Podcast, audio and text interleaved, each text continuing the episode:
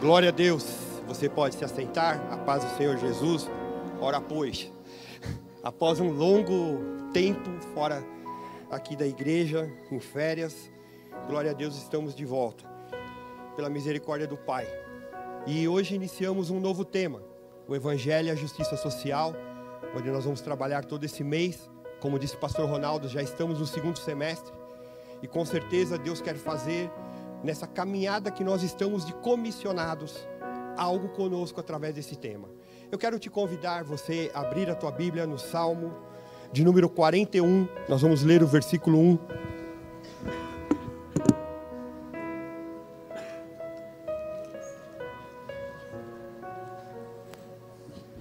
Eu peço perdão porque vários momentos eu vou ter que tomar água. Estou bem gripado. Eu tive com a minha esposa essa semana, fui levá-la no médico. E aí eu fiquei impressionado a quantidade de gente que está com doenças respiratórias. Eu até saí da sala onde estavam ali as pessoas aguardando para serem consultadas. Eu falei para minha esposa, vou ficar pior. Então eu fiquei lá fora tomando café. Eu falei, Senhor, porque essa mudança de clima é complicado. E aí a gente tem uma sensibilidade muito ruim, porque você pela manhã você está com frio muito forte, aí à tarde esquenta, daí volta, cai a temperatura. Então só a graça e a misericórdia de Deus. Mas Jesus veio trazer saúde para nós. Salmo de número 41, versículo 1 diz assim: Como é feliz aquele que se interessa pelo pobre. O Senhor o livra em tempos de adversidade. O Senhor o livra em tempos de adversidade.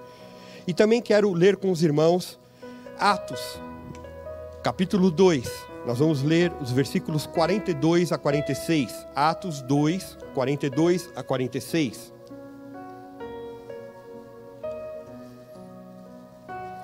Que diz assim a palavra do Senhor, Atos 2, 40, 42 a 46.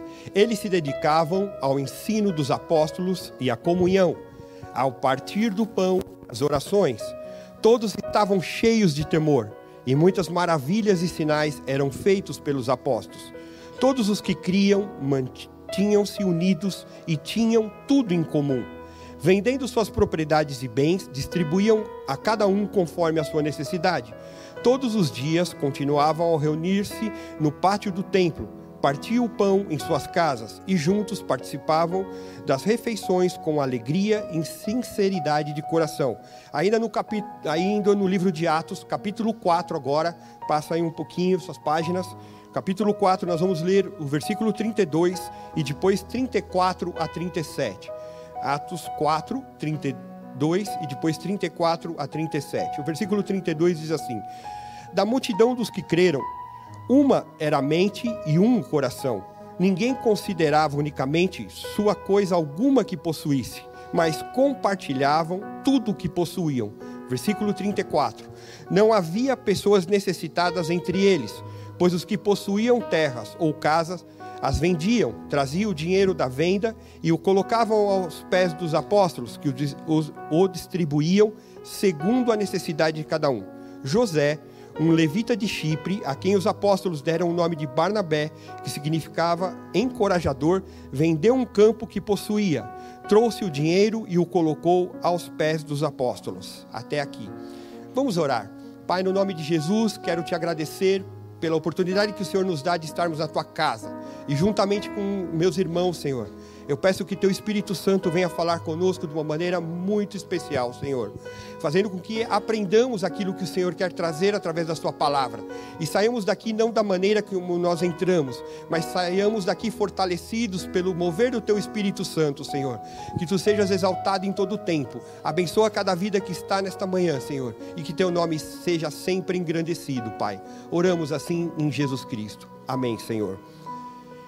A Bíblia, palavra de Deus, por isso que eu vou um pouquinho, eu quero trazer uma ramificação, talvez, do tema desse mês, porque o tema é o Evangelho e a justiça de Deus. Eu quero trazer um pouquinho, estendendo para a Bíblia, porque o Evangelho em si, ele traz a referência sobre os quatro primeiros é, livros de, do Novo Testamento: Mateus, Marcos, Lucas e João.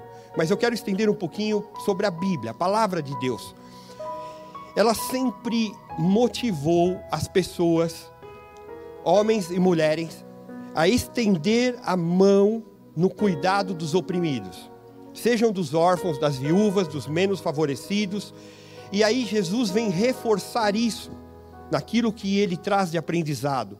E como nós estamos num tema desse ano falar, chamado comissionados, indica que nós recebemos uma, algo que veio de Jesus Cristo para que vamos e preguemos o Evangelho, falemos de Jesus para as pessoas. Nós estamos nessa mesma execução daquilo que Jesus nos ensinou. Então, nós devemos aprender que com Jesus Cristo nós também devemos lutar e trabalhar através dos oprimidos, dos órfãos, das viúvas, dos menos favorecidos. Eu quero te dizer que atender o pobre é um preceito bíblico, conforme nós lemos ali no início no Salmo. Porém, Levítico, capítulo 23, versículo 22, Levítico 23, 22.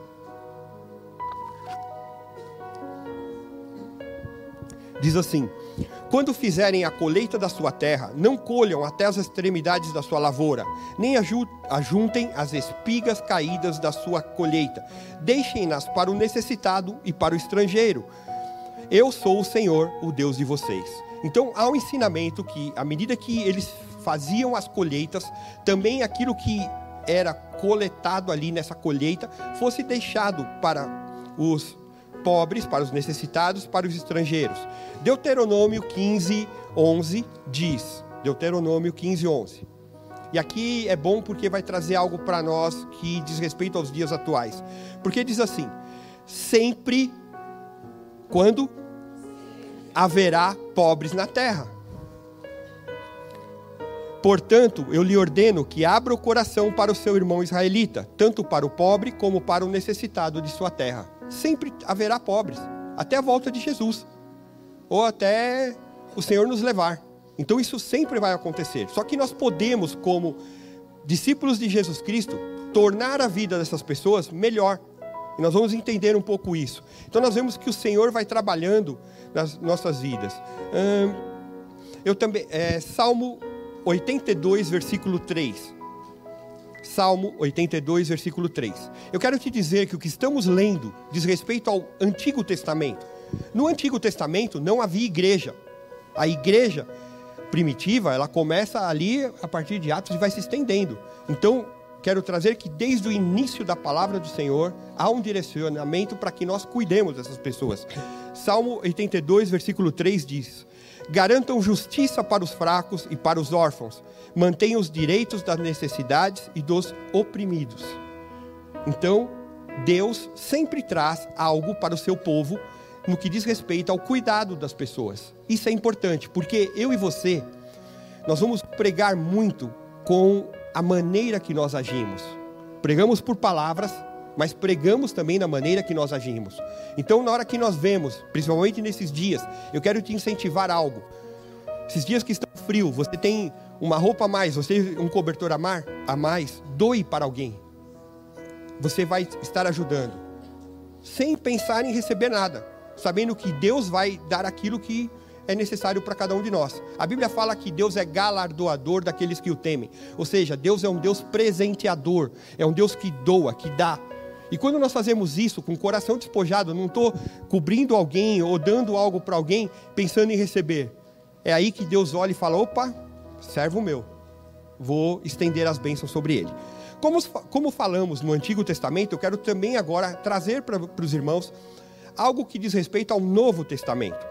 Então quero ler com vocês Gálatas, capítulo 2, versículo 10. Paulo escrevendo aos Gálatas diz, 2:10, diz assim: Somente pediram que nos lembrássemos dos pobres, o que me esforcei por fazer. Somente pediram que nos lembrássemos dos pobres, o que me esforcei por fazer. Vemos que durante todo o trabalho, à medida que começa a igreja ali em Atos, e ela vai se estendendo pelos continentes, e chega até um determinado dia, que é 7 de julho de 2019, aqui na Paula Ferreira, porque alguém começou lá atrás a pregar, e esse evangelho começou a ser espalhado pelo mundo, e ele veio, e glória a Deus, pelos missionários e pelas pessoas que receberam palavra de Deus e trouxeram e chegaram para nós, e agora é nossa função levar esse evangelho para outras vidas. Desde lá de trás estão incluídos os pobres, os enfermos, os deficientes, as crianças, os idosos, desamparados, desabrigados, encarcerados, bem como todos aqueles que são incapazes de receber favores. Então, nós temos que sempre trabalhar isso.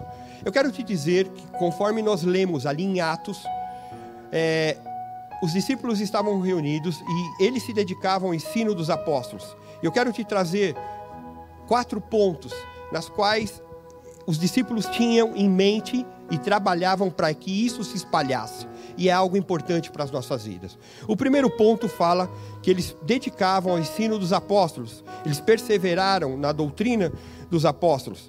Ou seja, tudo aquilo que eles vinham, tiveram aprendido houveram aprendido com Jesus Cristo, eles foram mantendo e trazendo para as pessoas. Então, ser alguém que ama, alguém que se doa, alguém que faz o bem para o próximo, tudo isso vinha como palavra e trazia para que fosse replicado.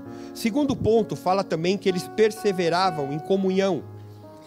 Comunhão é aquilo que quer dizer comum a todos, ou seja, é, um relacionamento íntimo, um relacionamento de fraternidade, algo que eu posso doar a alguém, algo que eu posso fazer algo de bom para alguém.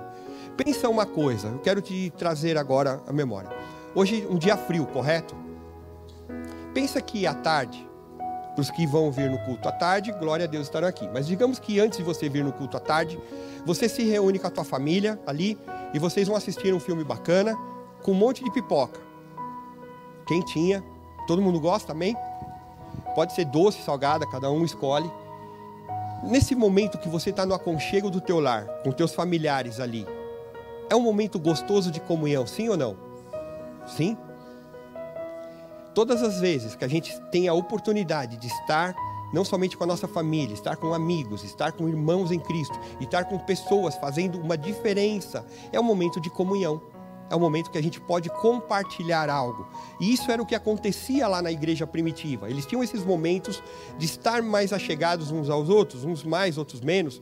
Eu sei que tem gente hoje que vai estar assistindo o jogo do Brasil, outros vão estar fazendo outras coisas, mas olha que bom quando você tem esse poder de comunhão.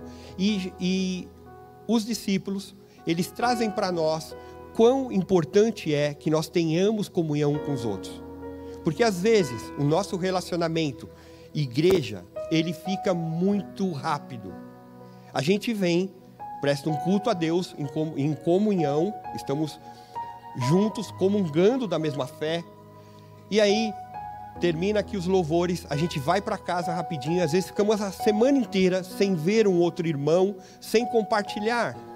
Por isso, pastor Ronaldo trouxe de uma maneira muito expressiva no que diz respeito, participe de um grupo de comunhão esteja reunido com a sua família espiritual. Ou então, pastor, não dá para eu, me reunir, faça um culto na tua casa. Pega a palavra de Deus, fala, vou orar por cada um de vocês e Deus vai responder.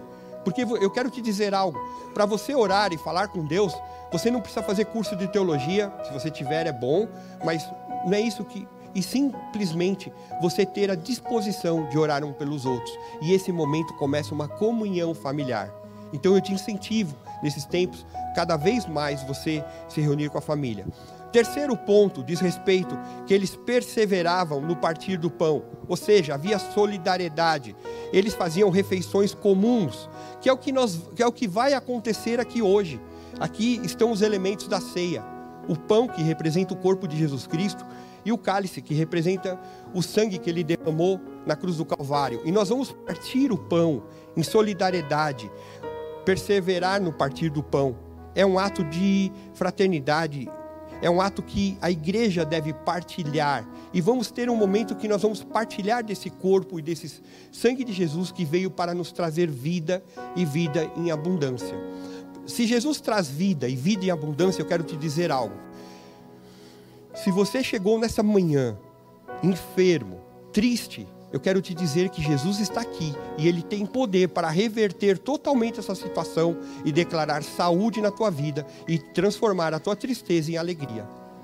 Somente Jesus pode fazer isso. Quarto aspecto, fala que eles perseveravam nas orações. O sentido plural indica que havia vários propósitos nessas orações. Tem gente que ora, como foi orado aqui, para que nós tivéssemos aumento de salário, tivéssemos algo no que diz respeito à parte financeira, mas eu posso orar contra uma enfermidade, eu posso orar para que os demônios sejam expulsos e minha família seja liberta, eu posso orar pedindo que o Senhor abençoe determinada pessoa. Por exemplo, eu estava nessa manhã, no meu momento de devocional, estava lembrando que o apóstolo está lá na Colômbia. Falei, Senhor, guarda teu servo, abençoa, que ele possa ministrar ali e que tanto ele, apóstolo Dario, que vidas possam receber essa palavra e serem transformadas, como nós seremos em Cristo Santo Pirituba. Porque o mesmo Deus que está aqui é o Deus que está na Colômbia, é o Deus que está em todo lugar, porque é um Deus onipresente. Olha que gostoso, é o único Deus onipresente. Então, indica que essa igreja que começa ali se desenvolver em Atos, depois do derramamento do Espírito Santo, e depois que acontece isso ali no dia de Pentecostes, mais de 3 mil pessoas, elas recebem o Espírito Santo e elas começam esse despertamento, eles são os primeiros crentes na terra, realmente como igreja, porque o Senhor Deus já vinha falando com todo o seu povo, e ele veio trabalhando nisso, até que chega nos dias atuais. E aí, nós, como igreja, devemos continuar a obra iniciada por Jesus Cristo. E uma das coisas que me traz assim no que diz respeito ao termo justiça de uma maneira geral é o que Jesus fala sobre a sua vida, que está lá em Lucas, capítulo 4, versículos 18 e 19.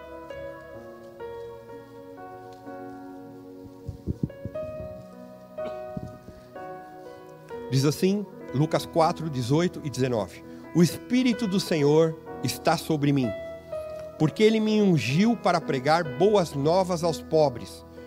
Ele me enviou para proclamar liberdade aos presos e recuperação da vista aos cegos, para libertar os oprimidos e proclamar o ano da graça do Senhor. O Espírito do Senhor estava sobre Jesus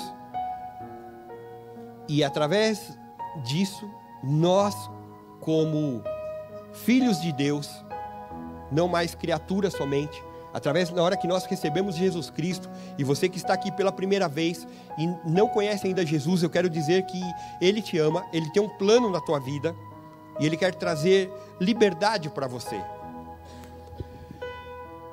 Jesus fala que esse Espírito que estava sobre ele ungiu para pregar as boas novas falar as coisas boas do reino de Deus. Ele também traz liberdade aos presos, traz recuperação de vista aos cegos, libertar os oprimidos. Ou seja, as necessidades sociais das pessoas, e daqui a pouco eu entro no termo justiça, mas vivemos numa sociedade que precisa de todos esses pontos. Precisa que o evangelho seja pregado, Precisa que ocorra libertação nas vidas aquele, das pessoas que estão presas. Presas encarceradas, pastor? Sim, também.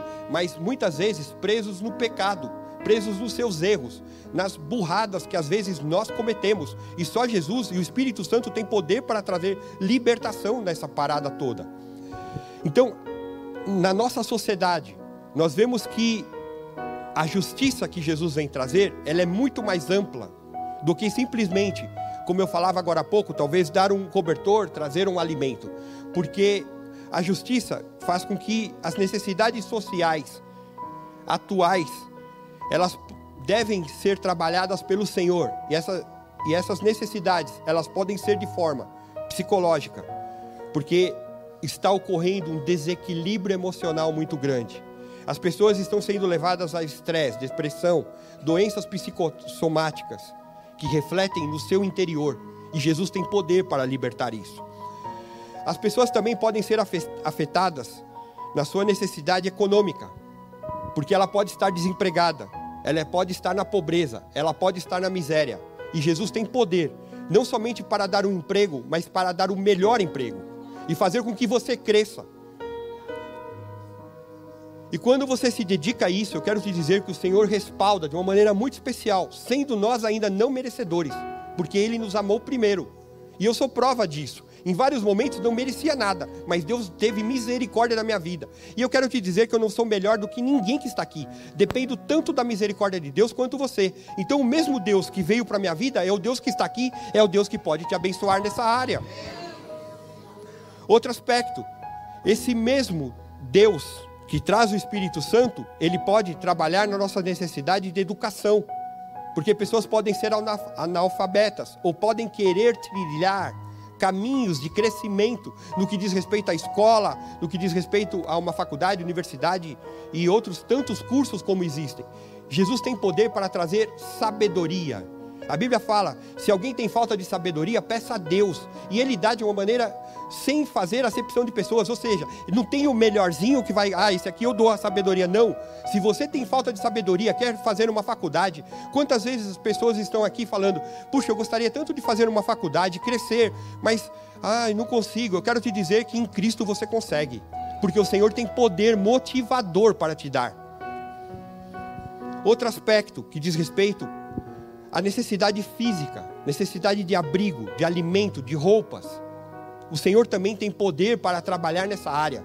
Se está necessitando que você mude de casa, que vá para um local, local melhor, dobra teu joelho, coloca em sua oração. E o Senhor tem poder para fazer muito mais do que você pensa ou pede.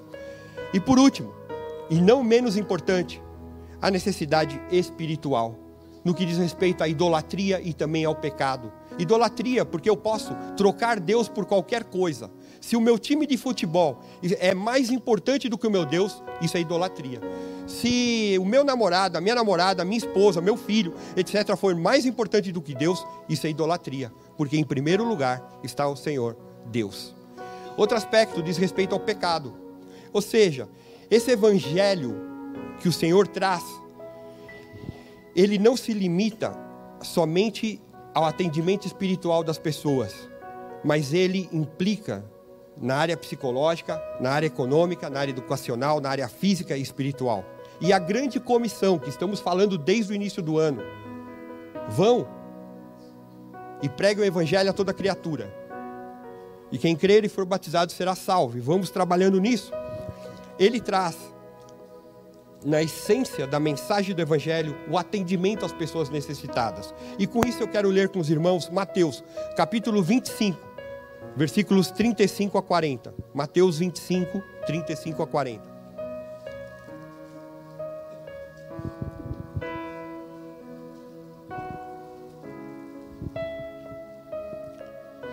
Você é discípulo de Jesus? Então essa mensagem é para mim e para você. Olha que bacana. Pois eu tive fome e vocês me deram de comer, tive sede e vocês me deram de beber, fui estrangeiro e vocês me acolheram, necessitei de roupas e vocês me vestiram, estive enfermo e vocês cuidaram de mim, estive preso e vocês me visitaram. Então os justos lhe responderão: Senhor, quando te vimos com fome e te demos de comer, ou com sede ou te demos de beber? Quando te vimos como estrangeiro e te acolhemos, ou necessitado de roupas e te vestimos? Quando te vimos enfermo ou preso e fomos te visitar? O rei responderá: Digo-lhes a verdade, o que vocês fizeram a algum dos meus menores irmãos, a mim o fizeram. Ou seja, veio para nós para abençoar vidas.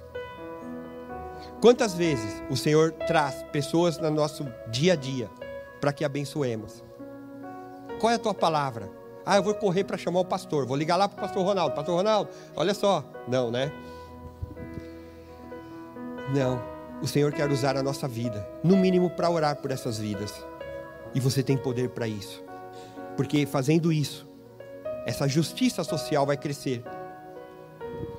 Ou seja, o direcionamento inicial da grande comissão é pregar o evangelho a todas as pessoas, não assistencialismo, onde muitos têm equivocado e ido para esse lado. E quando a gente pensa em assistencialismo, é muitas vezes, vou fazer uma analogia, é como se você pegasse, ao invés de dar é, a vara para que a pessoa aprenda a pescar, você dá o peixe lá para que ela coma. E muitas vezes Deus quer te usar para você ser um incentivador para que essa pessoa cresça. E você tem que dar a vara. E ela vai aprender a jogar a vara. E o Senhor trará o suprimento de cada dia. O assistencialismo traz com que eu traga somente o peixe. Por trás dessa história de justiça social, muitos estão buscando, principalmente nesses tempos, tempos politizados. Eu sou de esquerda, eu sou de direita, eu sou assim, eu sou assado, não sei o quê, uma briga total direitos e recursos do governo, do Estado. Quando nós olhamos as necessidades sociais do nosso bairro, e eu quero dizer Pirituba, nós vamos ver que em Pirituba nós temos pessoas bem necessitadas, pessoas que precisam de acolhimento.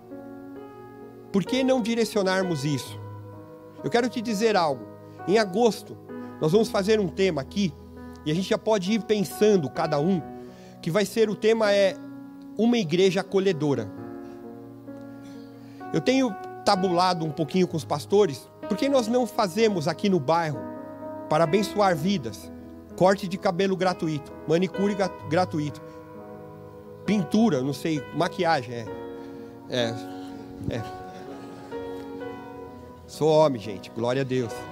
Glória a Deus. Firme, forte.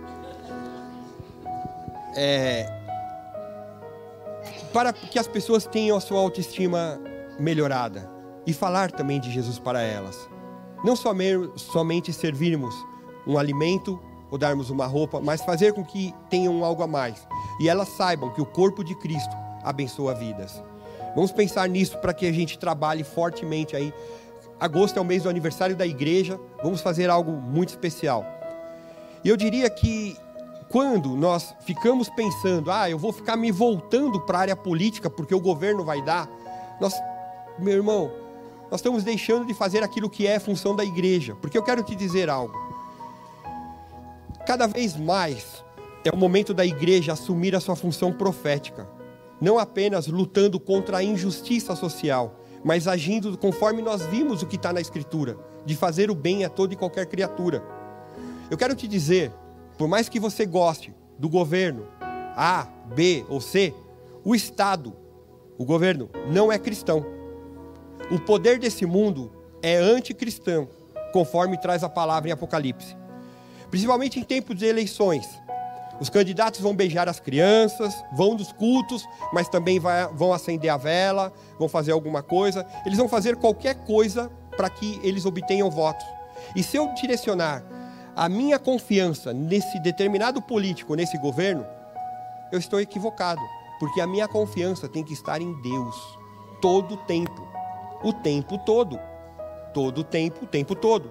Quando se fala de justiça social, muitos trabalham com reivindicações políticas, onde buscam um apelo público para um poder maior. E aí as pessoas vão ou poder da massa, que é todo o povo, da mídia, seja televisiva, seja radiofônica, seja através das redes sociais ou do Estado, do governo.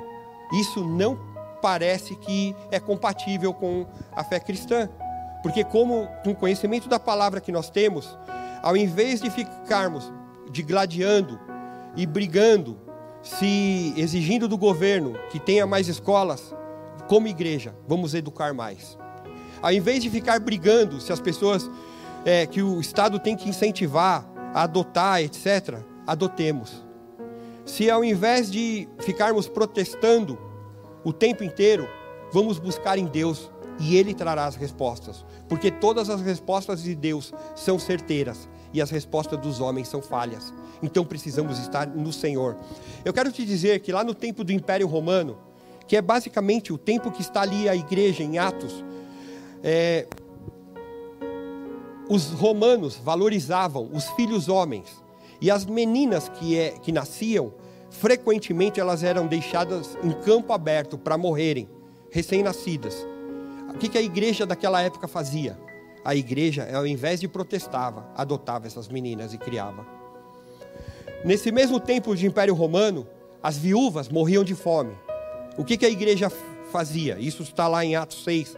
Os diáconos eram escolhidos para servir as viúvas da igreja e os necessitados. A igreja buscava não justiça, mas a igreja buscava misericórdia. E a misericórdia, ela faz com que a gente estenda os braços para aquele que necessita. Ou seja, cuidado com muitas vezes com a frase justiça social é sair por aí quebrando tudo, etc. Você isso não é aquilo que o evangelho prega.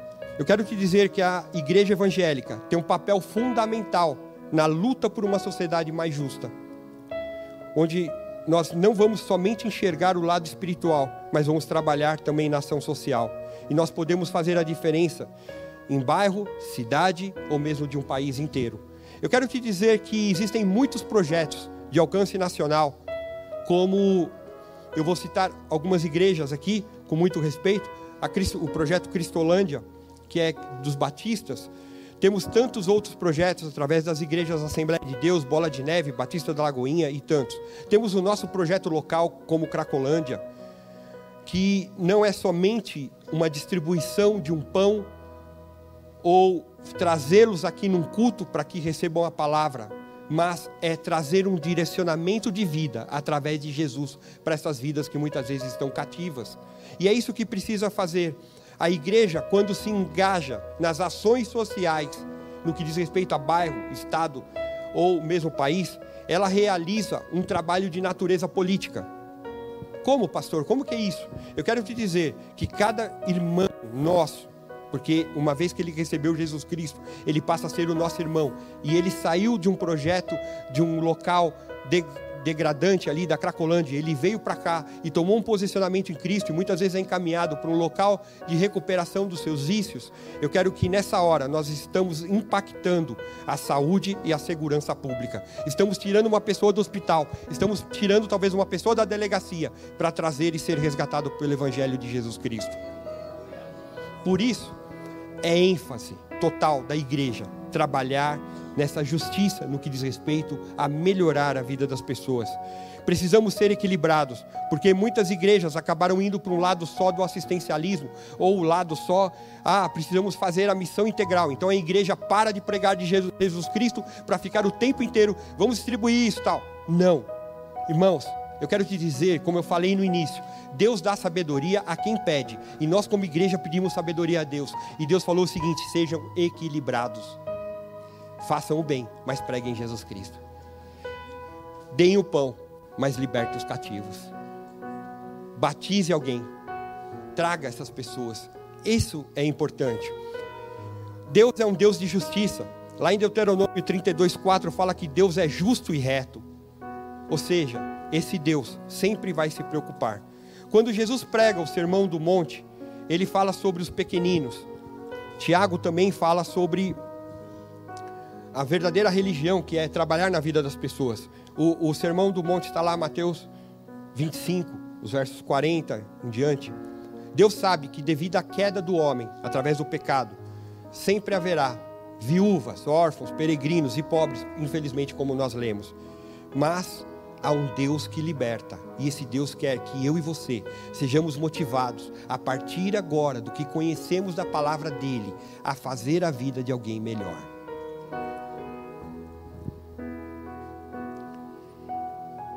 A única esperança da humanidade é o arrependimento, a regeneração e a restauração bíblica diante de um Deus de amor, um Deus que ama o próximo. Nós recebemos algo de Deus que ele fala que o maior mandamento é amar a Deus e o segundo maior é amar ao seu próximo como a ti mesmo. Precisamos amar o próximo, precisamos fazer a diferença na vida do próximo. Eu quero te dizer algo. Que Deus tenha misericórdia de nós e nos ajude a sempre sermos equilibrados, constantes, caridosos, exercermos amor e sermos como a igreja primitiva que nós lemos lá em Atos, Porque a igreja não simplesmente só pregava o evangelho, mas ela também atendia em socorro físico e espiritual. E esses princípios é o que deve reger a nossa vida. Praticamente quase terminando o meu tempo de explanação da palavra. Eu quero te motivar algo. Pensa agora em alguém da sua, da sua família, alguém do seu bairro, ou alguém do seu trabalho, ou mesmo faculdade, que necessita ser abençoado. Primeiro, com uma oração. Em segundo aspecto, com algo seu para essa pessoa, sem esperando receber nada. Pensa agora. Pensa aí. Pensou? Pastor, não tenho ninguém. Então vem aqui na igreja que nós vamos te dar uns 10. É muito gostoso você estar aqui na semana e ver as pessoas sendo atendidas, não somente na sua área de necessidade que diz respeito ao alimento, mas na necessidade espiritual também, porque esse é plano de Deus. Pensa aí, porque eu quero orar para que o Senhor tome e faça com que a pessoa que você pensou, Deus te dê oportunidade para que você exerça a misericórdia dele. Pensou? Então vamos fechar nossos olhos.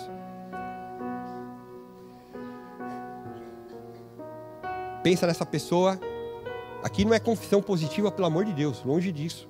É simplesmente nós vamos declarar o reino de Deus sobre a vida dessa pessoa. Porque o poder é dele, a vontade é dele, ele é soberano. Nós só somos direcionados por ele. Pai, no nome de Jesus, eu juntamente com meus irmãos, estamos pensando em vidas que necessitam ser alcançadas pelo teu evangelho. E eu peço agora o teu Espírito Santo, Senhor, trazendo uma oportunidade para que nós falemos de Jesus para essa pessoa, possamos orar por ela e declarar o reino de Deus. E o reino de Deus traz salvação, traz cura, traz libertação, traz batismo no Espírito Santo.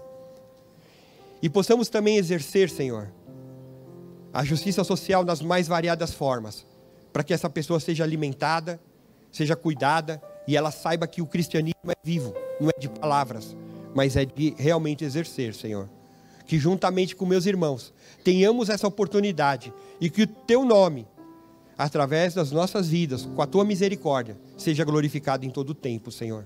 Muito obrigado no nome de Jesus. Três aspectos rápidos, com isso eu fecho.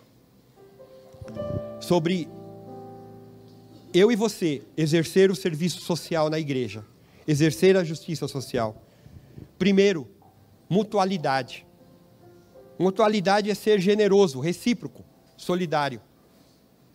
Ver a necessidade e não fazer nada. A gente pode ser igual na parábola, que uma pessoa estava caída no caminho e passaram as religiões. Passaram pessoas que estão distantes, mas o samaritano foi lá e ele fez algo importante. Então que sejamos uma mutualidade, generoso. Segundo aspecto, responsabilidade. Eu quero te dizer que você exercer a justiça social, você fazer o bem, não é um privilégio. Perdão, não é uma obrigação, é um privilégio. É um privilégio, porque você está abençoando. Eu quero te dizer algo. Talvez nos meus momentos mais difíceis na vida, no que diz respeito à parte financeira, foi onde eu coloquei e abri meu coração para abençoar algo, alguém, a igreja, etc. E Deus é um Deus tremendo. Porque Ele pega esses momentos que a gente acha que a gente está no pó, ralado, sem nada. E Deus nos leva e nos dá lição que mesmo lá caidinho, mas aos pés do Senhor, Ele nos usa para abençoar vidas. E Deus tem poder para fazer isso em você. Terceiro e último aspecto: proporcionalidade. Contribuição de acordo com a sua possibilidade individual. Vou dar um exemplo, meio louco, mas diz respeito. Eu quero abençoar a vida de alguém. Eu tenho, coloquei no coração de dar 100 reais para alguém, vamos dizer assim. Aí eu pego e falo, ó, oh, vou te dar mil. Meu irmão, tá fora da tua realidade. Você vai ficar com uma dívida de 900. Colocou no 100, deu 100. Ah, pastor, mas precisamos agir em fé. Concordo, mas sem fazer besteira. Cuidado. Cuidado com o que você fecha de negócios também. Vai vai no vácuo de Deus e Ele vai te abençoar. Faça como Moisés. Senhor, deixa eu ver a tua presença. Não, Moisés, minha presença é muito grande. Não, Senhor, vou... fica ali atrás da pedra, atrás da rocha. E o Senhor vai passar. E você vai sentir esse agir de Deus dentro das suas possibilidades. Você recebe essa palavra.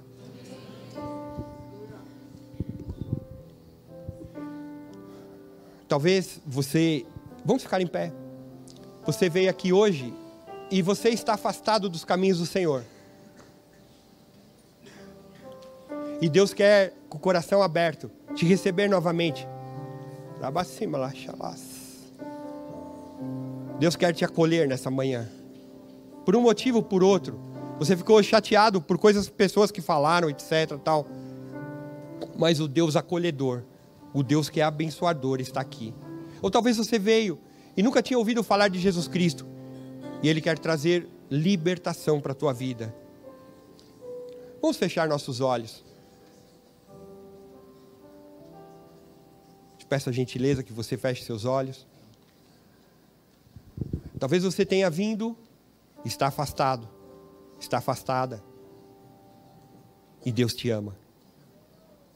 E Ele quer começar essa obra de justiça social na tua vida, antes de qualquer outra pessoa. E se você não tem Jesus, Ele também quer fazer isso. Com os olhos fechados, eu peço a gentileza. Quantos estão afastados do caminho do Senhor? Gostariam de receber a Jesus como Senhor e Salvador? Levante a sua mão. Eu quero orar pela sua vida.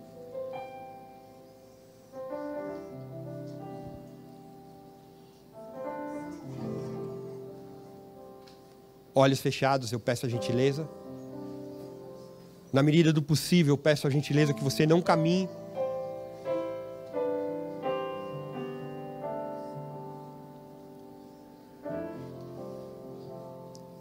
Deus coloca algo no meu coração. E eu peço a gentileza que você continue de olhos fechados. Quantos nos decorrer dessa semana estavam tristes com algo e pensaram em sair da igreja? E falou: acabou meu tempo.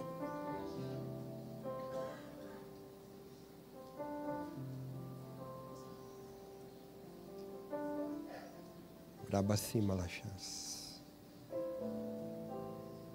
E o Senhor veio e ele ouviu as tuas palavras. E determinou que começa um novo tempo na tua vida. Mas para isso, se arrependa dessas palavras. E declare um novo tempo na tua vida, porque ele ouviu. E ele disse que não é o tempo de você sair de nada, porque ele está na direção da tua vida. E muitas vezes você está dando ouvido a outros e Ele quer trazer paz ao teu coração e não angústia. De olhos fechados, eu peço a gentileza.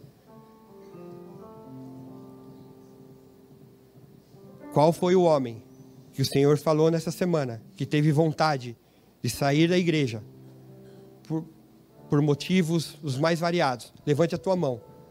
Somente um sinal. Há um homem, glória a Deus. Abaixe sua mão. Abaixe sua mão. Vamos orar. Pai, no nome de Jesus.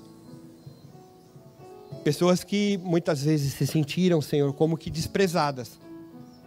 Mas o Senhor está aqui, o teu Espírito Santo está aqui. E o Senhor veio trazer renovo de vida. Para que essas pessoas sejam acolhidas e saibam que as suas orações, o seu choro, chegou ao trono do Pai.